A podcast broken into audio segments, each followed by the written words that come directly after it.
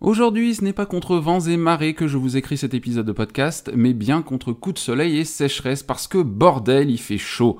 En plus, suivre le compte Instagram d'Hugo Clément ne va sûrement pas m'emplir d'optimisme vis-à-vis du réchauffement climatique. J'aimerais donc adresser un message à tous ces idiots de riches qui font leurs courses en jet privé en tuant des ours polaires au passage, parce qu'à cause d'eux, et pas que d'eux, hein, je le sais, je suis en train de travailler à poil, et contrairement au héros du livre de la semaine, rester à poil sur Lyon par 30 degrés sur une chaise qui gratte, ça n'a rien de kiffant. Jingle.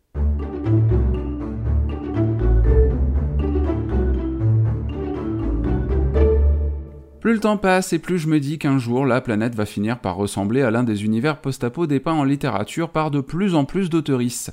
J'ai commencé avec Hunger Games où l'on fait s'affronter Pépouze des enfants dans une arène, continué avec Margaret Atwood et sa trilogie Mad Adam qui pour moi offre une vision du futur bien plus réaliste, notamment à base d'abus de l'environnement, et voilà que je me retrouve avec un ouvrage dans les mains qui plonge son lectorat dans un monde où les humains ont régressé de façon significative. Les voilà maintenant forcés de cohabiter avec une nouvelle espèce mi-humaine mi-animal, les yokai, qui les font passer du statut de prédateur ultime à brebis toutes fragiles.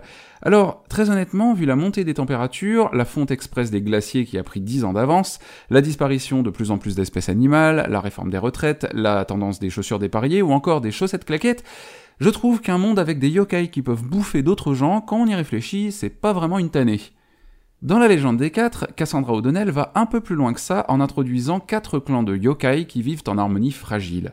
Les Loupai, le clan des loups, les Taigan, le clan des tigres, les Sarpai, le clan des serpents, et enfin les Rapai, le clan des aigles. Il faut savoir qu'un yokai sous forme animale est très distinguable d'un animal véritable puisque celui-ci est bien plus gros, plus intelligent et plus féroce que les espèces que l'on trouve dans la nature. Même si un yokai se laisse porter par ses pulsions animales quand il revêt sa peau de poils, de plumes ou d'écailles, sa conscience humaine existe toujours et il peut donc en user comme bon lui semble, notamment pour défendre sa position dans son clan.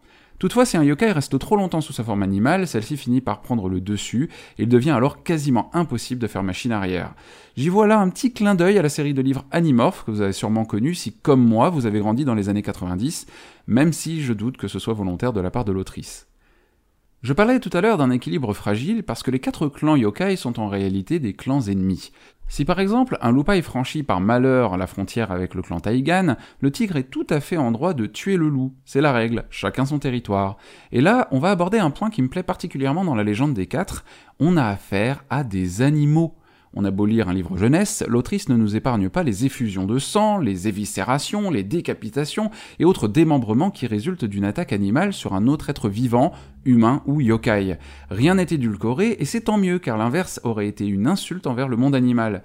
J'ai donc été rassuré de constater pendant ma lecture que cette cohérence a été respectée, notamment à travers le personnage de Wan, l'héritier du clan Serpai, qui, bien qu'il fasse partie des protagonistes supposés être gentils, n'éprouve aucun remords à engloutir un homme de 80 kilos. Bon, par contre, faudra m'expliquer comment il parvient à reprendre forme humaine après ça sans mourir, hein. mais bref. Je digresse, je digresse, mais comme la légende des quatre est une série de quatre livres, le premier tome sert de tome introductif, donc côté scénario, on n'avance pas des masses. La lecture reste néanmoins agréable parce qu'on apprend ce que sont les yokai, leur mode de vie, le fait qu'ils vont à la même école que les humains, qu'ils n'ont pas le droit de se parler entre eux et que la moindre violation de leur code de conduite commun peut mener à une véritable guerre entre les clans. On frise d'ailleurs la catastrophe quand Mika, un jeune Taïgan de 6 ans et petit frère de l'héritier Taïgan, chasse le lièvre sur le territoire Loupaï. Heureusement pour lui, il est tombé sur l'héritière Loupaï qui vraisemblablement est plus clémente que ses compagnons de meute et lui laisse la vie sauve. Une transgression qui permet indirectement de commencer à faire évoluer les relations entre nos quatre personnages principaux, tous héritiers et héritières de leurs clans respectifs. Maya pour le clan loup, Bregan pour le clan tigre, Mel pour le clan aigle, et Wan, dont je vous parlais tout à l'heure, pour le clan serpent. Le scénario va vraiment commencer à se dessiner quand des yokai vont trouver la mort suite à de mystérieuses attaques. D'abord Kalen du clan des loups, dont la dépouille sent le tigre, puis le vieux Tyr du clan tigre, dont la dépouille sent le loup, comme par hasard. Puis c'est au tour d'un jeune loup de mourir suite à une attaque dans l'école fréquentée par nos héros, dont on découvre qu'elle a été perpétrée par des humains pour éliminer Maya et Bregan. Les héritiers, face à la menace d'une nouvelle guerre entre humains et yokai, doivent alors rompre leur propre pacte et collaborer afin de rétablir l'ordre. Mais il semble impossible que cela ne se fasse pas dans la violence, la douleur et le sang. Voilà donc un univers qui résonne comme le total inverse de notre réalité actuelle. C'est ici le monde animal qui domine l'humanité.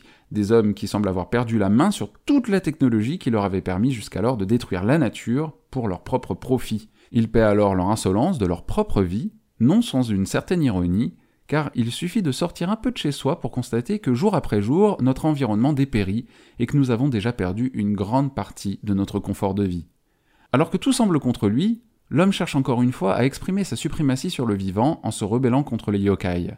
La rébellion et la guerre qui s'ensuit se précisent dans les tomes suivants, mais je vous en parlerai un petit peu plus en détail dans une lecture du loup en format vidéo, spécialement dédiée à la quadrilogie. Je tiens juste à préciser pour terminer, et sans rien spoiler, qu'en terminant le tome 1, je ne m'attendais pas à cette fin que j'ai trouvée un peu mièvre, même si de base on se doute hein, que Maya développe des sentiments pour Bregan, et oui, le fameux amour interdit. Mais euh, je pense vraiment que les enjeux entre les clans et les humains sont beaucoup plus importants pour le coup que leur amourette à 3 francs 6 sous. Sauf si bien sûr, à la façon d'un Kovu et d'une Kiara dans le Roi Lion, leur amour unira les peuples, mais franchement, je trouve ça dommage. Ce premier tome de la légende des quatre est donc une bonne surprise, plutôt que de partir sur un scénario et des événements édulcorés pour la jeunesse, Cassandra O'Donnell nous offre un récit cru, saupoudré de violence et de sang, propre à la vie animale, avec des personnages intéressants, aux personnalités allant de la mignonnerie à la psychopathie. J'espère simplement que l'intrigue amoureuse ne prendra pas trop de place dans la quadrilogie, sans quoi je pourrais bien faire rompiche avant la fin du tome 4.